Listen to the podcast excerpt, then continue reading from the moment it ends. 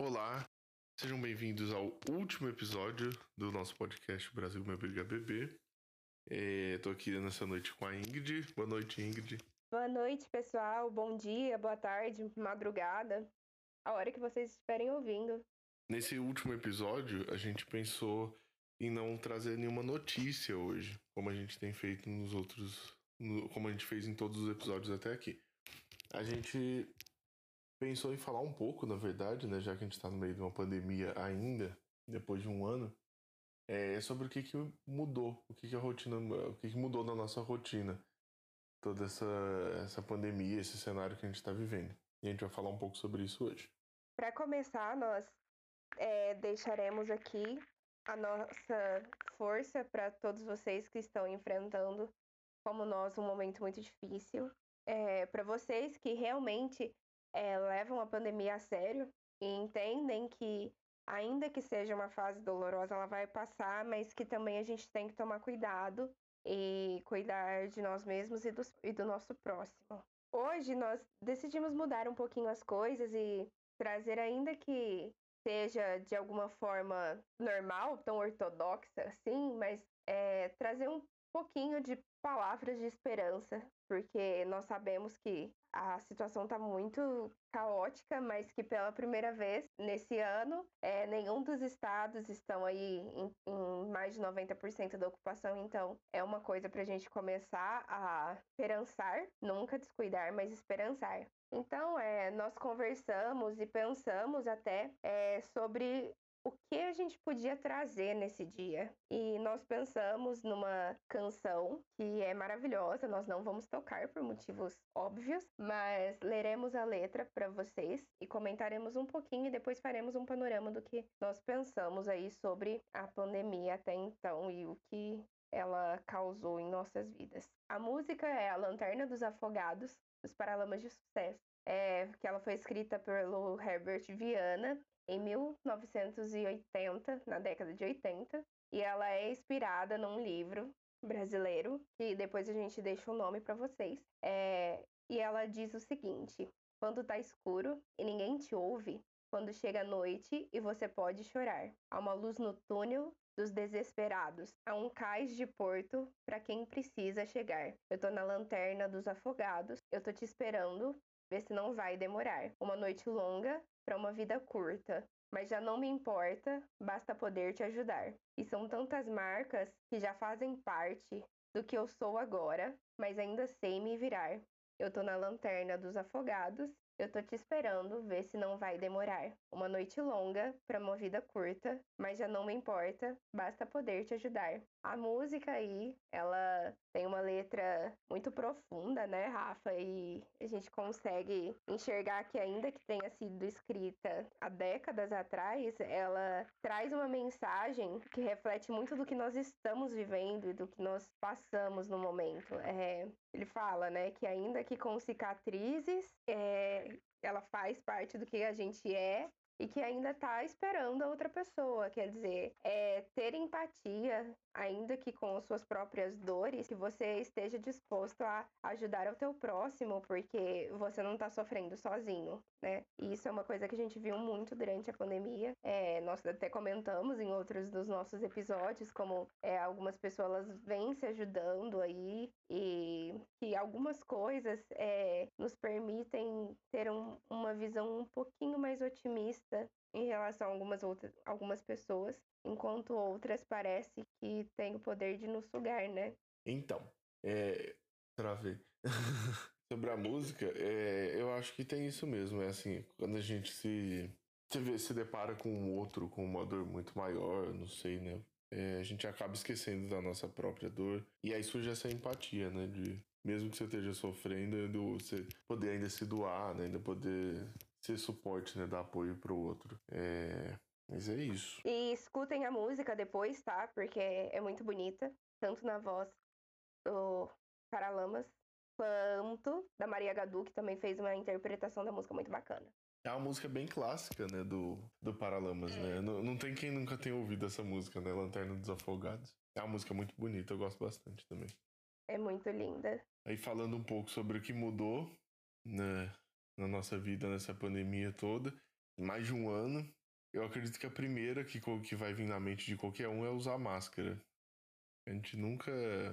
Eu nunca na minha vida tinha ouvido falar de PFF2, N95, nem fazia ideia dessas coisas. E hoje a gente tá aí com a máscara todos os dias no rosto, a gente sai de casa, precisa lembrar de pegar a chave, celular, cartão, aí tem mais a máscara agora também. Agora não, né? Mais de um ano já. Quando a gente pensou que lavaríamos tantas vezes as mãos durante o dia? E quanto álcool gel consumiríamos? Nunca passou pela cabeça. Tipo, você entrar nos, em qualquer estabelecimento que você entra, tem um álcool gel. É, até em prédio, às vezes, no elevador, você tem ali um dispenser com álcool gel dentro do elevador. E alguém aferindo tua temperatura o tempo todo.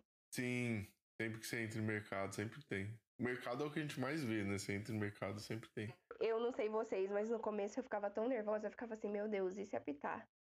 E se eu tiver com febre? E eu já ficava surtada, falando assim, gente, olha isso. E se eu estiver me colocando em risco? E se eu estiver colocando alguém? É, uma coisa que a gente passou a conviver muito foi o medo, né? O medo de fazer atividades e coisas que eram do nosso cotidiano. E na padaria buscar pão ficou assustador. Eu lembro bem do comecinho mesmo. Eu lembro no comecinho, comecinho assim, eu lembro de algumas vezes ter ido na feira de manhã. E eu e a Raquel, minha esposa, a gente vê as pessoas, assim, algumas pessoas ainda começando a circular de máscara na rua e a gente ainda tava sem. E a gente ainda ficava pensando assim, nossa, será que a gente tem que comprar máscara? Será que é bom já comprar uma máscara, né? Porque era aquela época assim que muitas pessoas ainda estavam esperando, achando que assim, ah, só quarentena, né? Vai ser coisa de 15 dias, 40 dias. Ah, daqui seis meses já passou, e aí o tempo foi passando e a gente tá aqui ainda. E eu lembro assim de ver isso, de algumas pessoas passando na rua e a gente olhar e falar, será que a gente tem que começar a usar máscara também? Até que passou a ser obrigatório, né, também. Mas assim, antes de ser obrigatório a gente já tava usando. Mas eu lembro quando passou a ser obrigatório e tal, a gente vê esses adesivos azuis colados por aí. Já tá bastante familiarizado com eles, inclusive, né? Então, assim, acho que a gente já acostumou com tanta coisa é, durante esse mais de um ano que nunca passaria pelas nossas mentes, assim, nossa, nós estamos numa pandemia, a gente está realmente vivendo isso. Tudo bem, teve a da H1N1, mas não chegou a esse extremo e a gente nunca imaginou que a gente ficaria confinado, essa coisa de ter que sobreviver. Além de sobreviver a um vírus, ter que sobreviver ao que a gente é. Porque a partir do momento que você fica dentro da tua casa, você fica sozinho com você mesmo. Ainda que tenham outras pessoas morando com você, você tem que começar a enfrentar quem você é de verdade. E questionar quem você é e o que você faz. E se aquilo te, te glorifica, te edifica de alguma forma, se aquilo tá te fazendo mal, quem você é com os outros. Eu acho que assim, um dos maiores desafios durante a pandemia é, foi a gente ter que conviver com a gente mesmo. E assim, nesse sentido, falando por mim, mais uma coisa que me mudou foi finalmente eu comecei a fazer terapia, né, com uma psicóloga. Que era uma coisa que eu já achava interessante, já queria fazer há muito tempo. E aí no meio da pandemia, eu comecei no meio da pandemia. E fazendo online, inclusive, né? Então tem mais essa, você não precisa ir até o consultório. Muita coisa acabou ficando online. Nossas aulas mesmo, né, estão sendo online. Essa gravação aqui agora a gente está fazendo. Cada um na sua casa. Cada um na sua casa, a gente não está se encontrando. A gente começou o curso, né? Começou a faculdade esse ano. E ninguém da turma se encontrou. No máximo que aconteceu foi alguém na rua se esbarrar por aí, mas não tem aquela coisa da sala, conhecer a turma e tal. A gente passou um semestre inteiro sem pessoas totalmente desconhecidas, né? Um semestre inteiro até agora, finalizando o primeiro semestre, sem se conhecer, sem entrar na sala de aula até agora. E o incrível é que a gente acabou criando vínculos, né? É, com uma parte muito específica da turma. É, nós criamos um vínculo muito forte que, que falamos o dia inteiro, o tempo todo, estamos ali juntos, como se nós realmente uhum. nos conhecêssemos. A gente conhece a essência um do outro, mas ninguém nunca se viu, assim, deu a mão, deu um abraço. É uma coisa que, que geralmente É, pelo menos na minha primeira graduação, quando no primeiro dia que eu cheguei, as pessoas já chegavam se abraçando, todo mundo se cumprimentando. Ah, e aí, o que, que você gosta de fazer? E hoje em dia a gente tá assim, ó, se vê por tela, fizemos os nossos encontros pelo Meet, cada um tomando a sua cervejinha na sua casa, mas esse é o máximo de interação que nós tivemos de verdade, né? Eu até descobri que eu tenho uma vizinha que tá no nosso curso. Essa não teve como, essa eu trombei. Mas, assim, você pensa, né? O mundo é tão grande, ainda assim a gente conseguiu se conectar de alguma forma. A, a única coisa que eu consigo ver de bom, assim, que eu falei, nossa, não passou a primeira semana na faculdade, foi que meu, meu cabelo, né, meus dreads ficaram a salvo do, do trote, né? Então sobreviveram sem um, sem um, um, um pontinho de tinta, de terra, de nada, de ovo, de nada no que meu cabelo. ótimo, né? Olha, nossa, mas se eu te falar, Rafa, que até isso eu queria, porque, assim, a necessidade de, de fazer parte de um grupo de novo é tão gritante pra gente que ficou isolado do mundo por tanto tempo. É, E o assim, pior é que, assim, se a gente pudesse ter aula presencial hoje, ainda, se- ainda assim seria, assim, todo mundo de máscara. E todo mundo conhecendo só o olho, né? Assim, e, não nem no, e nem no nosso caso, porque a gente usa óculos. Sim. Assim, uma das coisas que eu não vejo a hora é de não precisar usar máscara mais. Eu também. Fico muito ansiosa por isso também, porque eu não aguento mais ficar com óculos embaçados sem conseguir enxergar nada. É, exatamente. Eu também uso óculos e tem isso. Embaça muito, é horrível, é terrível. A tristeza do míope. Você lembra quando começou a pandemia, bem no comecinho, assim, você lembra onde você tava, o que você tava fazendo, como que... Eu lembro. Eu lembro porque foi muito trágico. Eu tinha acabado de mudar de, de escola, né? Que durante muitos anos eu dei aula perto da minha casa. E eu tinha começado numa nova escola em Serrana. Sim, então em outra cidade. Na hora que eu comecei a me habituar com os meus horários, com tudo, aí avisaram que a gente tinha uma provável aí pandemia vindo. E um dia antes de, de decretarem mesmo que a gente ia parar, trabalhar em remoto, eu saí para comer. Terminei um namoro No e no outro dia entrou a pandemia, então eu tive que curar, curar a fossa dentro de casa, assim, sabe? Sozinha. E eu acho que essa foi uma parte muito importante, porque, igual eu falei, a gente começa a refletir sobre quem a gente é. E durante essa pandemia, é, você falou que você começou as suas consultas e eu consegui parar de tomar remédio. Então, assim, a gente fez o desmame, eu consegui parar de tomar os meus remédios que eu tomava desde os 18 anos. Então, assim, é, para mim, nesse ponto, é, foi muito gratificante. Eu, é uma vitória para mim. Eu, assim, eu fico com o olho até meio marejado, mas entre todas as coisas difíceis, pelo menos essa, eu posso falar que foi boa no meio de tudo isso. É, pra quem não tá vendo agora, a Ingrid está com, com- com- com- segurando as lágrimas ali, limpando as lágrimas, inclusive. Parabéns. Eu me lembro muito, eu me lembro muito bem que teve um fato que marcou muito o começo da pandemia pra gente aqui. É que foi assim, a gente tava com uma viagem marcada pro Rio de Janeiro, eu e Raquel. E aí a gente tinha comprado tudo desde dezembro. Em dezembro a gente reservou Airbnb, comprou passagem de avião, a gente achou passagem de avião bem barato. E a gente ia pro Rio de Janeiro, tava com essa viagem já há três, três meses. Com essa ansiedade, tipo, "Ah, a gente vai viajar, vai viajar. E aí eu lembro que foi no dia 15, se eu não me engano, era o domingo. E foi quando a gente começou a ver as notícias que tava fechando até praia no Rio de Janeiro. E assim, a gente tinha um roteirinho, a gente já tava fazendo um roteirinho de museu que a gente ia visitar, tinha muita coisa. Aí eu lembro que assim, eu ainda tava meio redu... meio é, é, meio relutante ainda, que eu fiquei assim, gente, o apartamento é dois quarteirões da praia, que a coisa a gente fica só na praia e beleza, né? Aí quando eu vi até a praia tinha fechado, gente falou, é, não vai rolar. Aí a gente foi lá. A viagem ia ser. A gente ia viajar na terça-feira. Aí no domingo a gente já foi lá no aeroporto, cancelou a viagem. Isso foi muito triste. Até hoje a gente ouve a palavra Rio de Janeiro dá, dá gatilho. Aí, viu? Cada um teve uma situação traumática para marcar o início da pandemia. Oh, Deus! Foi traumático. A gente tava na festa de aniversário da minha sobrinha. E aí a Raquel falou assim: ah, a gente, a gente vai ter que cancelar. E eu, não, pelo amor de Deus. Não. A gente fica na praia lá, a gente, uma semaninha só, a gente vai na praia todo dia. Aí quando a gente viu, eu falei, ah, não, vai ter que ficar dentro de apartamento uma semana no Rio de Janeiro, a duas, dois quarteirões da praia. Pensou? Não dá, né? Aí a gente cancelou. Nossa, se for pra sair de casa para passar calor dentro de um apartamento, passem dentro do próprio, porque é de graça. Ai, mais alguma coisa? O que, que você acha que, que afetou, assim?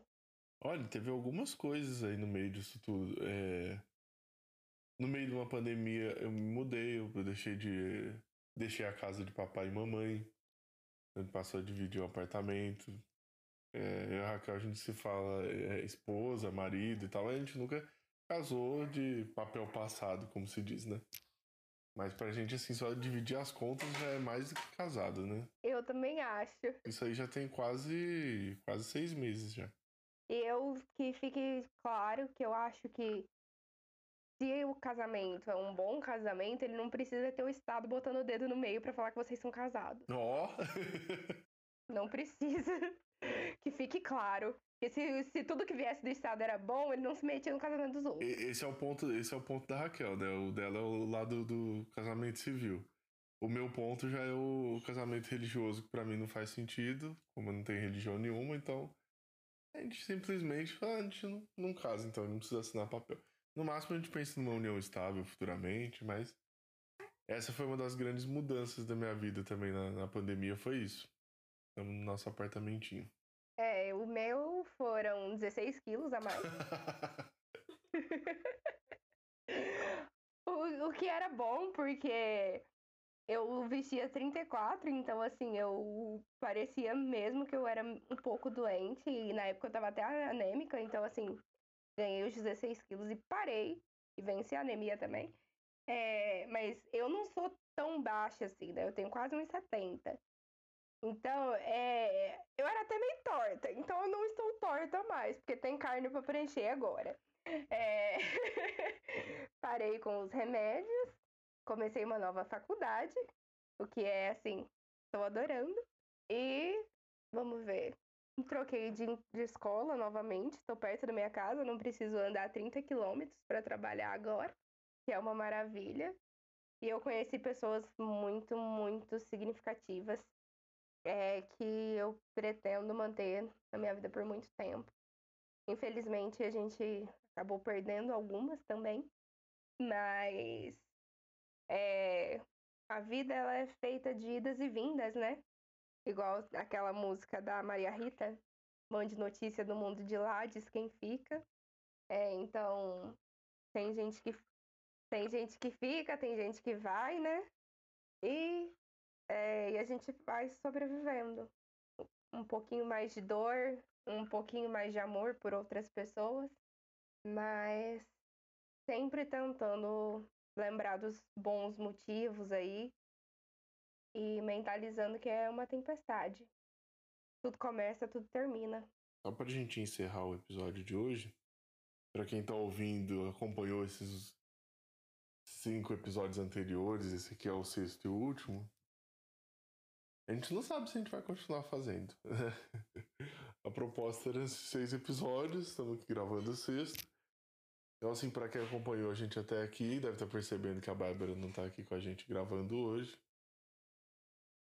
É, acontece que a gente está gravando isso numa quarta-feira e na segunda-feira o pai da Bárbara veio a falecer.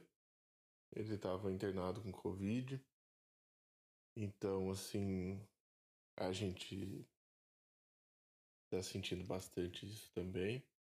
Afeta todo mundo, né? A gente tá muito próximo, mesmo estando distante. E é isso. A gente queria dedicar esse episódio à Bárbara, à família dela, desejar muita força para todos eles. Desejaria muito que eles não tivessem que passar por isso, né? E é revoltante ao mesmo tempo, por tudo que a gente vem falando aqui no podcast, por tudo que a gente tem visto aí no cenário político, é muito revoltante é uma perda que poderia ter sido evitada. É uma vida que foi embora cedo demais, né? É, deixou tantas coisas para viver ainda. Deixou uma filha tão apegada ao pai.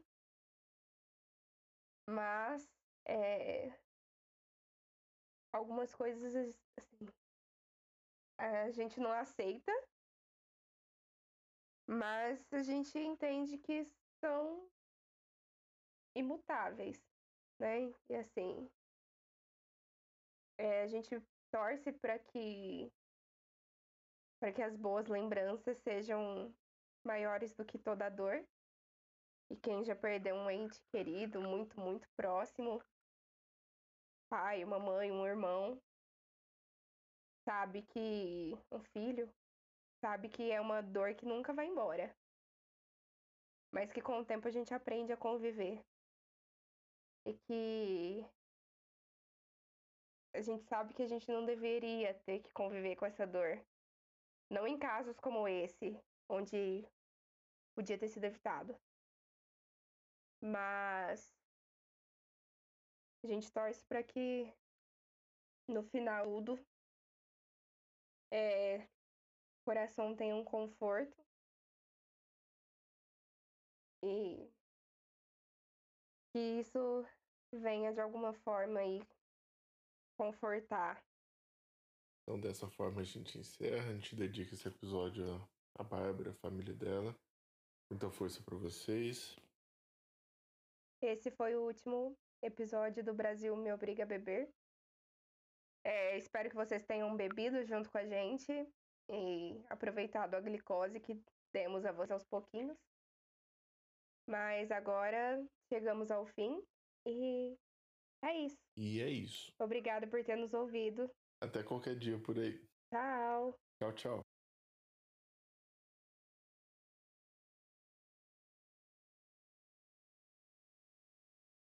Eu sou muito chorona.